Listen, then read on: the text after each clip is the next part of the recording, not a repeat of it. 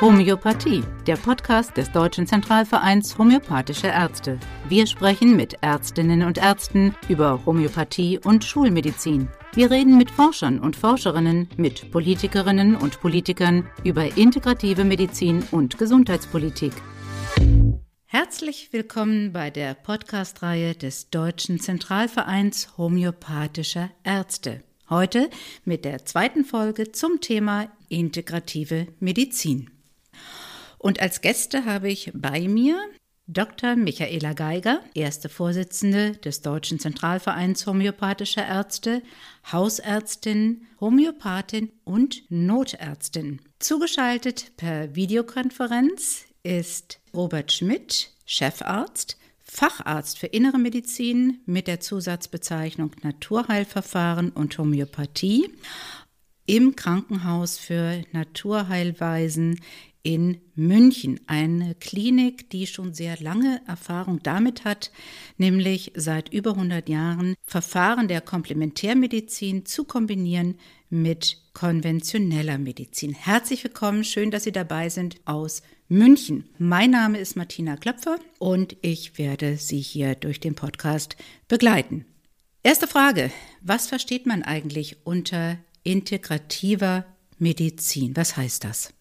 Die integrative Medizin verbindet eben die konventionelle Seite mit der komplementärmedizinischen Disziplin und Komplementärmedizin verstehen wir die unterschiedlichen Fachrichtungen wie eben in unserem Bereich der Homöopathie, aber auch Phytotherapie, Naturheilkunde, anthroposophische Medizin. Und so wende ich in meiner hausärztlichen Praxis die konventionelle Medizin eben auch die Homöopathie selbstverständlich miteinander ein und das geht Hand in Hand. Herr Schmidt, wie sieht es im Krankenhaus aus? Wie machen Sie das da? Also wir im Krankenhaus haben natürlich das Glück, dass wir eine große Palette an Komplementärmedizin anbieten können.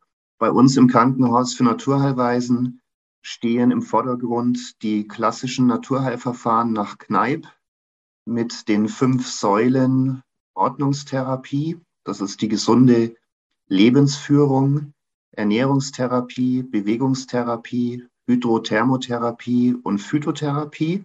Aber wir wenden auch die ausleitenden Verfahren an. Das entspricht quasi der traditionellen europäischen Medizin. Also dazu zählen Blutegelbehandlungen, Schröpfen, Aderlass und ganz wichtig bei uns auch die Homöopathie als eigenständige Medizinmethode, aber auch die Neuraltherapie. Und wir haben noch viele kleine Ausschnitte aus anderen Medizinkonzepten im Angebot, also zum Beispiel Akupunktur aus dem Bereich der traditionellen chinesischen Medizin oder die rhythmischen Fußeinreibungen aus dem Bereich der Anthroposophie. Also ich sehe, da sind ganz verschiedene, da stehen ganz verschiedene Überlegungen, ganz verschiedene Ansätze und vielleicht auch Weltbilder dahinter, hinter den unterschiedlichen Verfahren. Unterscheiden sich denn konventionelle und integrative Medizin eben auch in der Theorie demnach, also in den Weltbildern? Ganz grob kann man sagen, die konventionelle Medizin geht von einer Pathogenese aus, das heißt eben die Frage, was, äh, woran erkrankt der Mensch, was macht ihn krank, ganz grob gesprochen, und im integrativmedizinischen Ansatz eben der Salutogenese, das heißt, was hält mich gesund, äh, wie kann ich meine Gesundung täglich pflegen. Und dieses Prinzip geht ja über, man kann schon sagen, auch Jahrhunderte. Antonowski hat es geprägt dann auch und verschriftlicht. Und es wird auch immer dann weiter im Prozesse getragen. Das ist das Prinzip. Also das heißt, äh, im konventionellen Bereich geht man davon aus, was ist kaputt, was muss man sozusagen wieder ganz machen. Und im integrativen oder in der Komplementärmedizin geht man davon aus, wie kann ich etwas gesund erhalten. Wie ist das bei Ihnen, Herr Dr. Schmidt, wenn ich ins Krankenhaus komme? Ich sag mal, vielleicht mit einem gebrochenen Bein oder mit einem Problem mit dem Magen. Wie muss ich mir das bei Ihnen vorstellen? Was machen Sie dann mit mir?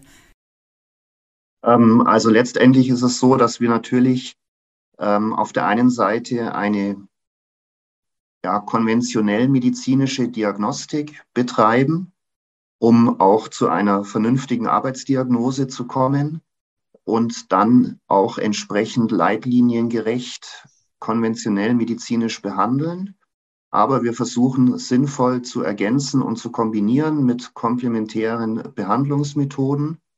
Und das geht auch über den Zeitraum des stationären Krankenhausaufenthaltes hinaus. Also das heißt, der Patient soll einfach grundsätzliche Dinge erlernen, die er dann auch nach Entlassung aus dem Krankenhaus im Alltag, in der Regel sogar in Eigenregie, fortführen kann und damit seinen Gesundheitszustand stabilisieren kann und zum Beispiel ein, ein Rezidiv, ein erneutes Auftreten hoffentlich verhindern kann oder Symptome einfach langfristig deutlich lindern kann. Das ist ja schon ein großer Vorteil. Haben Sie auch einen Rücklauf dazu, dass die Patienten und Patientinnen das tatsächlich auch tun? Ja, also wir haben die glückliche Lage, dass ähm, chronisch kranke Patienten tatsächlich immer wieder zu uns ins Krankenhaus kommen dürfen. Das wird also von der Kasse übernommen. Und chronisch kranke Patienten haben eben leider nun mal die Situation, dass auch mit integrativer Medizin die Krankheit nicht beseitigt werden kann. Das heißt, es besteht schon immer wieder Bedarf für eine Behandlung. Und wir haben einen großen Anteil von wiederkehrenden Patienten, die teilweise äh, schon zehn, elf oder zwölf Mal bei uns waren. Und da entsteht natürlich ein ganz enger Austausch. Äh, und die Patienten berichten auch, wie es ihnen dann jeweils nach dem Aufenthalt bei uns ergangen ist und welche Methoden und Verfahren sie im Alltag weiter angewendet haben. Und dann kann man von Aufenthalt zu Aufenthalt, kann man das weiter individualisieren und spezifizieren und äh, eine langfristige naturheilkundliche äh, Begleitung eigentlich etablieren. Das heißt also, da ist der Nutzen für die Patienten, für die Patientinnen ganz besonderer. Wie ist das in der ambulanten Praxis? Und, äh, wir erleben es wirklich da, dass die Stärke der integrativen Medizin da ist, wo eben die konventionelle akut auch betont Medizin auch an ihre Grenzen stößt, wobei ich sagen muss, dass jede Therapieoption natürlich ihre Grenzen hat. Und eine besonders tragende Säule ist eben bei uns die äh, Therapie zum Thema der chronischen Erkrankungen, wie zum Beispiel im Alltag, äh, sei es jetzt Migräne, Problematiken oder auch Hauterkrankungen oder auch gynäkologische Fälle, ähm, wo die integrative Medizin ihre Stärke hat. Vielleicht können wir noch mal ein bisschen in die Tiefe bohren. Was macht es eben so besonders, dass eben die integrative Medizin, die Zuhilfenahme komplementärer Verfahren gerade bei chronischen Erkrankungen ja so wirkungsvoll sein kann? Wenn man, also die integrative Medizin ist ähm, die, das Modell einer Reiz- und Regulationsmedizin und ähm, so hat der Körper die Stärke sozusagen, sich selbst zu regulieren. Sicherlich gibt's ähm, viele Modelle dazu und sicherlich muss man auch da in diesem Thema weiter forschen. Was bedeutet das letztendlich für den Einzelnen bis hin zur Grundlagenforschung, wenn man von einem mechanistischen, wirkmechanistischen Prinzip ausgeht? Da gibt es sicherlich viel noch zu beforschen. Aber eben es ist wichtig, dass eben in der integrativen Medizin ähm, der Mensch eben in seiner Gänze, in seiner ganzen Biografie mit einbezogen wird. Und da gehören eben alle Ebenen dazu, sei es eben die körperliche, wie wir sagen, die somatische äh, Weise, aber auch das seelisch-geistige oder nennt man das ein mentale Prinzip. Es ist ja ein komplexes Thema und somit ist es eben auch für uns in der integrativen Medizin wichtig, ähm, wenn wir auch ähm, die Erstanamnese oder die Folgeanamnese in Ausführlichkeit ähm, umsetzen. Ähm, das ist eben keine falsche Neugierde, weil alles damit einbezieht, wie der Mensch in seiner Biografie aktuell steht. Das heißt also, es ist ein ganz, also neudeutsch würde man sagen, holistischer Ansatz, ein ganzheitlicher Ansatz. Sie hatten vorhin erwähnt, äh, eine Erkrankung Migräne leiden viele Menschen in Deutschland dran und leiden wirklich. Also es gibt ja unglaubliche äh, Geschichten da, wo eben fast der ganze Monat mit Migränetagen zugebracht wird. Wie würden Sie das betrachten? Also war, wo würde da der integrative Ansatz greifen? Ab welchem Punkt? Erfahrungsgemäß ist es so, dass viele äh, Menschen mit chronischen Belangen nach einer langen äh, konventionellen Karriere, kann man schon fast sagen, zu uns kommen, wie beispielsweise, wenn ich ein Beispiel anfügen darf, eine junge Patientin, 30 Jahre alt, die schon seit 20 Jahren mit Migräne, mit Übelkeit, Erbrechen äh, in rhythmischer Folge äh, eine lange Leidensgeschichte auch hat. Und wenn man dann eben in die Arbeit geht, und das ist eine intensive Arbeit auch im homöopathischen Bereich, ähm, eine Nachhaltigkeit erlebt, die jetzt auch wiederum über zehn Jahre besteht und auch erfolgreich besteht, da ist ja am Ende des Tages dem Menschen mit seinem einzelnen Leiden am größten geholfen, wenn man eben einen Therapieansatz wählt, der nachhaltig und schonend ist. Wie sieht es im Krankenhaus aus, Herr Dr. Schmidt? Wie müssen wir uns das vorstellen? Da liegen schwerkranke Menschen. Wie ist das da umzusetzen? Haben Sie da auch so ein schönes Beispiel? Also wir haben auch schwer kranke Patienten, also zum Beispiel Patienten in einer palliativen Therapiesituation.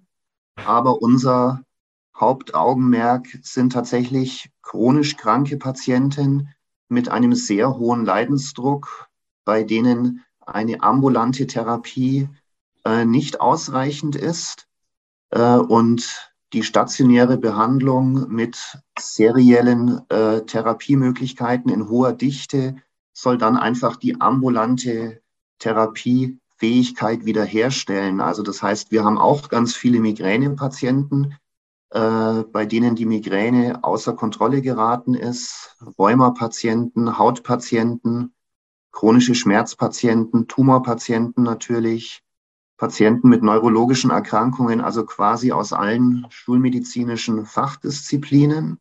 Und wir erleben eben ganz häufig, dass die Schulmedizin zwar wunderbare Optionen hat, aber gerade bei den chronischen Krankheiten eben oft nicht zur Beschwerdefreiheit führt, beziehungsweise die Therapien auch ihre Nebenwirkungen und Wechselwirkungen haben und die Patienten sich trotzdem nicht gesund fühlen. Und da kommt die ganz große Stärke der Komplementärmedizin hinzu.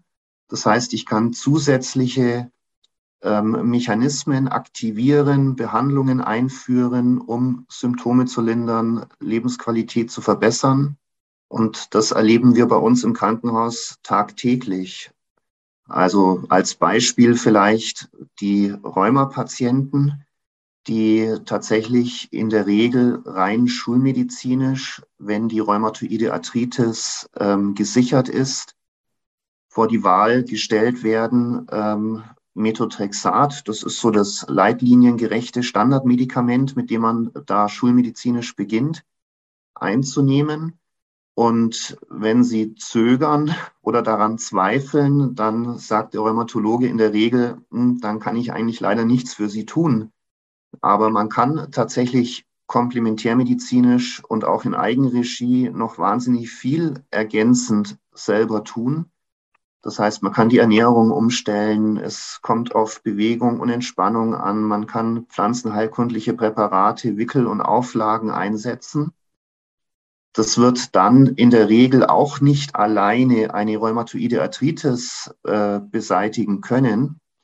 Aber wenn man den Patienten dann mit ins Boot holt und erklärt, wir brauchen vielleicht ein starkes schulmedizinisches Medikament, aber wir können Nebenwirkungen lindern und wir können vielleicht durch unsere komplementärmedizinischen Verfahren auch die Dosis, die nötig ist, reduzieren, dann äh, gewinnt man den Patienten als ja, aktiven Bestandteil eigentlich seiner eigenen Therapie, gewinnt auch das Vertrauen des Patienten.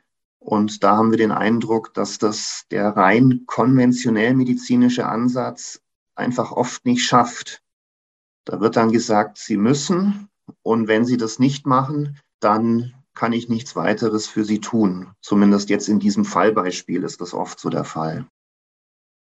Das heißt also, der Patient, die Patientin konsumieren nicht nur die Medizin, also die grünen, die blauen, die roten Pillen oder irgendeine Behandlung, die man an sich geschehen lässt, sondern muss aktiv mitmachen. Wie kriegen Sie denn den dazu? Ich finde es immer ganz süß, ähm, das Sprichwort, äh, wasch mir den Pelz, aber mach mich nicht nass. Also der Patient trägt schon aktiv äh, dazu bei in seinem Gesundheitsprozess. Er darf es selbst gestalten, er soll es auch nachvollziehen können, denn es ist ja das Thema, die Krise, die Erkrankung ein komplexes Thema, was den Menschen auch ausmacht, was das Körperliche betrifft, was auch das seelisch-geistige oder nennt man es mentale betrifft. Es spielen eben schon Lebensstile mit eine Rolle. Alles fließt darin ein.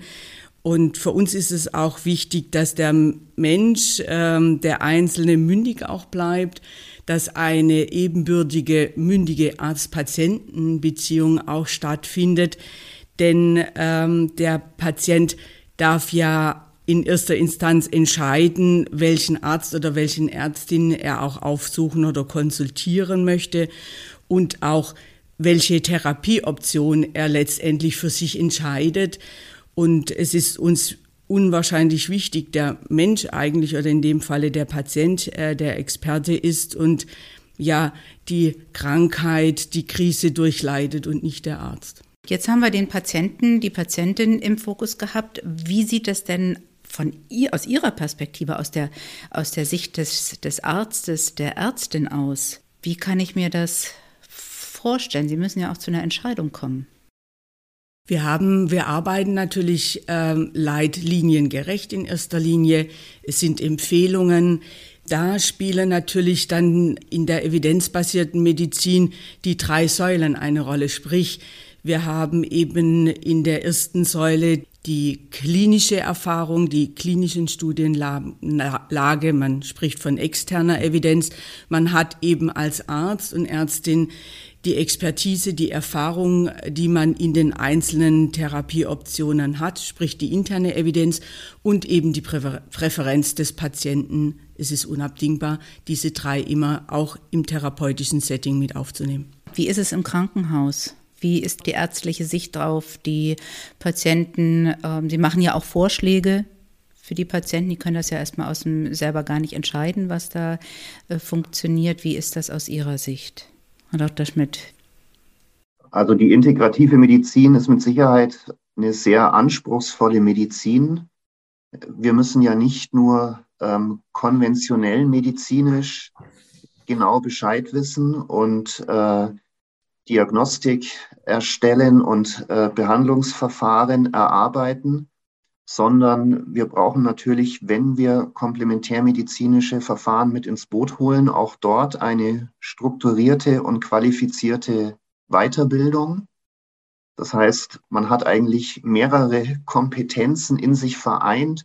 Am einfachsten ist es natürlich in einem größeren Team und dann letztendlich, und das ist auch das Schöne bei der integrativen Medizin, es ist eine patientenzentrierte Medizin, geht es eben darum, dass man dem Patienten die verschiedenen Behandlungsansätze erläutert und zusammen mit dem Patienten dann ein Behandlungsplan erstellt, der auch den Wünschen des Patienten entspricht. Gleichzeitig natürlich unter vollumfänglicher Aufklärung, was man davon erwarten kann und ähm, was man nicht davon erwarten kann. Das macht sehr viel Arbeit, bedeutet sehr viele und intensive Gespräche. Man muss sich wahnsinnig viele Kenntnisse natürlich aneignen.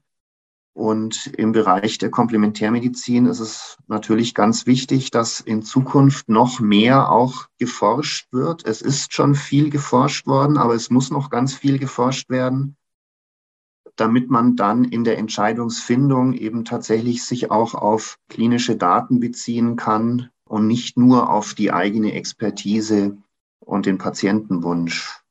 Gibt es denn dazu schon Forschung, Frau Geiger? Können wir da schon? Auf jeden Fall haben wir in den verschiedenen Bereichen, sei es in der Grundlagenforschung, sei es in der klinischen Forschung und auch in der Versorgungsforschung, gute, wertvolle Daten. Natürlich müssen wir auch hier sagen, die Wissenschaft, die Forschung ist nicht am Ende und es soll auch immer wieder weiterentwickelt auch werden. Da gibt es neue Erkenntnisse, da gibt es Modelle, die auch wieder revidiert werden. Es ist ähm, aktuell gerade laufend ähm, der Forschungsansatz, was die integrative Onkologie betraf, mit dieser S3-Leitlinie auch als Beispiel, was ein wichtiger Part aktuell war da wird eben uns wieder deutlich und da wiederhole ich mich äh, immer wieder sehr gerne, dass es hier um die drei Säulen der Evidenz geht. Eben eins, äh, die Säule der klinischen Forschung, da haben wir noch Luft nach oben und es soll weiter beforscht werden die externe Evidenz sozusagen dann Punkt zwei. Und es ist wichtig, die Ärztinnen und Ärzte mit ihrer Expertise zu wahren, auch mit ihrer Qualität, ihrer Erfahrung zu wahren und eben die Patientinnen und Patienten, die ihre Präferenz haben, die den Willen haben, auch selbst zu gestalten und der soll auch bewahrt werden. Das klingt eigentlich nach einem wichtigen Stellenwert der integrativen Medizin in der Gesamtversorgung. Wo würden Sie, Herr Dr. Schmidt, Frau Dr. Geiger, wo würden Sie diesen Stellenwert der integrativen Medizin in der Gesundheitsversorgung verorten? Welchen Stellenwert hat er? Welchen Stellenwert sollte integrative Medizin haben? Es ist ein moderner Ansatz auch, muss man sagen, da wir ähm, am liebsten wäre es uns eh, man würde von einer Medizin sprechen, äh, in dem alles enthalten ist. Es sind gerade Themen wie Antibiotikaresistenzen oder Polypharmacie ein großer Punkt, äh, in dem die Frage gestellt wird, was gesundet nicht nur den Mensch, sondern eben auch die Umwelt und das Tier in diesem One Health Konzept. Und da profitiert eben nicht nur der Gesundheitsbereich, sondern unser ganzes ökologisches System, was ein wichtiger Punkt ist eben wieder sich in allen Bereichen die Frage zu stellen, eben was hält uns gesund, eben diesem salutogenetischen Prinzip in allen Ebenen. Da können wir wirklich auch von den Alten und den Erfahrungen auch lernen, die man in diesen Bereichen aufgeführt hat. Und die geht natürlich weiter zu beforschen. Und es ist wichtig, diese drei Bereiche von Umwelt, Mensch und Tier weiterzuentwickeln, weil es ist ein Ökosystem und da fließt alles miteinander ein. Wie groß ist denn eigentlich das Interesse an integrativer Medizin, Herr Dr. Schmidt? Kommen zu Ihnen auch Patienten, die davon vorher nie was gehört haben oder wissen die eigentlich schon, warum sie in Ihr Krankenhaus kommen? Wir haben auf der einen Seite Patientinnen und Patienten, die schon seit Jahren immer wieder gerne ins Krankenhaus für Naturheilweisen kommen. Die wissen natürlich ganz genau, welche Art von Behandlung sie hier erwartet. Auf der anderen Seite haben wir natürlich Patienten, die vielleicht schon eine längere Odyssee hinter sich haben mit chronischen Beschwerden und die am Ende einer längeren Leidenszeit einfach nach möglichen anderen Behandlungsansätzen suchen und so vielleicht eher zufällig auf das Krankenhaus für Naturheilweisen stoßen aber dann in der Regel eigentlich sehr angetan sind von dem Behandlungskonzept, denn wir berücksichtigen ja weiterhin die äh, konventionellen Leitlinien, äh, machen schulmedizinische Diagnostik, wo vielleicht noch nötig und, und setzen äh, ganz normale konventionelle Medikamente ein, aber wir versuchen eben das Ganze noch zu ergänzen mit zusätzlichen komplementärmedizinischen Behandlungsmethoden und können dann eben oft noch etwas mehr erreichen, als wenn man vielleicht nur auf eine einzelne Methode zurückgreifen würde. Von daher ähm, ist das Feedback der Patienten eigentlich immer sehr positiv. Wir haben es mit einer, äh, einer wichtigen Säule in der medizinischen Versorgung zu tun. Sehen das denn andere Kollegen, sieht die Ärzteschaft das genauso? Inwieweit ist denn die integrative Medizin auch in den Ärztekammern vertreten? Ich wollte noch ähm, ergänzend sagen, dass die Nachfrage eben der integrativen Medizin sehr hoch ist. Wir haben ja auch jetzt erlebt, was es heißt in der Pandemie, möglichst komplex und äh, vielgestaltet äh, diese Problematik aufzuführen. Und man hat auch äh, in repräsentativen Umfragen äh, erlebt, dass eben über 55 Prozent selbst schon die Homöopathie die Nachfrage gefordert auch wird und auch wir in unserer Qualität es sind ja 60.000 Ärztinnen und Ärzte in diesem Bereich auch tätig, die in der Grundversorgung regulär zu Hause sind. Ähm, und was die Ärztekammer betrifft, es ist so, vorweg schicken möchte ich auch nochmal, dass eben die Medizin eine Erfahrungswissenschaft ist, die eben ihre naturwissenschaftlichen Komponenten auch hat. Und für uns ist es wichtig, dass wir auch da in der Ärztekammer eine profunde Standes- und Berufspolitik äh, entwickeln und die ist auf einem guten Weg. Natürlich sind äh, Situationen gegeben, dass die Zusatzbezeichnung Homöopathie in vielen Landesärztekammern aktuell nicht mehr geführt werden. Wir müssen aber sagen, in der Musterweiterbildungsordnung der Bundesärztekammer ist sie hinterlegt und somit ist es auch alles eine Frage der Zeit und einer Weiterentwicklung, um da wieder Fuß fassen zu können und Prioritäten zu setzen. Wir müssen sagen, in, den, in der Thema integrative Medizin sind wir weiter und breiter auch aufgestellt, eben in unserem Dachverband auch der Komplementärmedizin der Hufeland-Gesellschaft, in dem ich auch das Amt mit im Vorstand als Vorstandsmitglied innehabe. Da haben wir jetzt weiteren großen Erfolg äh, uns erarbeitet, beispielsweise die Liste integrative Medizin, die jetzt in den Landesärztekammern Einzug auch hält, wo wir auch eben eine starke Entwicklung in diesem Bereich haben. Und was man hier ergänzen auch sagen muss, es wird weiter von den vielen Patientinnen und Patienten gefordert. Und umso wichtiger ist es äh, in dem ärztlichen Setting, dass wir eine gute und profunde Ausbildung auch haben, Fort- und Weiterbildung. Und das ist eigentlich auch die Aufgabe der Kammern, den Arztberuf und die sogenannte angewandte Medizin zu schützen, weiterzuentwickeln und auch zu bewahren. Herr Dr. Schmidt, wie sieht denn das in Bayern aus? Ähm, also in Bayern äh, geht es gerade in die heiße Phase zu den Delegiertenwahlen, die äh, Ende diesen Jahres stattfinden. Und wir in Bayern sind auch dabei, eine integrative Liste aufzustellen, um den ein oder anderen Arzt oder Ärztin mit komplementärmedizinischem Hintergrund auch in die äh, Kammerversammlungen zu bringen. Wir haben schon das Gefühl, dass sich einiges tut, aber dass auch noch viel Arbeit geleistet werden muss. Wir finden, dass die integrative Medizin schon noch unterrepräsentiert ist in den äh, Delegiertenkammern und das wollen wir ändern.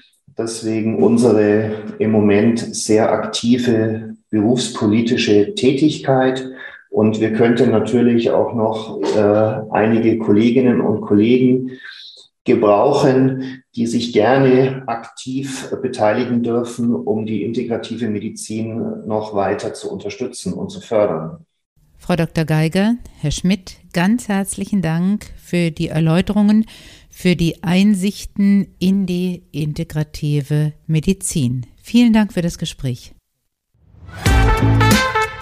Homöopathie, der Podcast des Deutschen Zentralvereins homöopathischer Ärzte.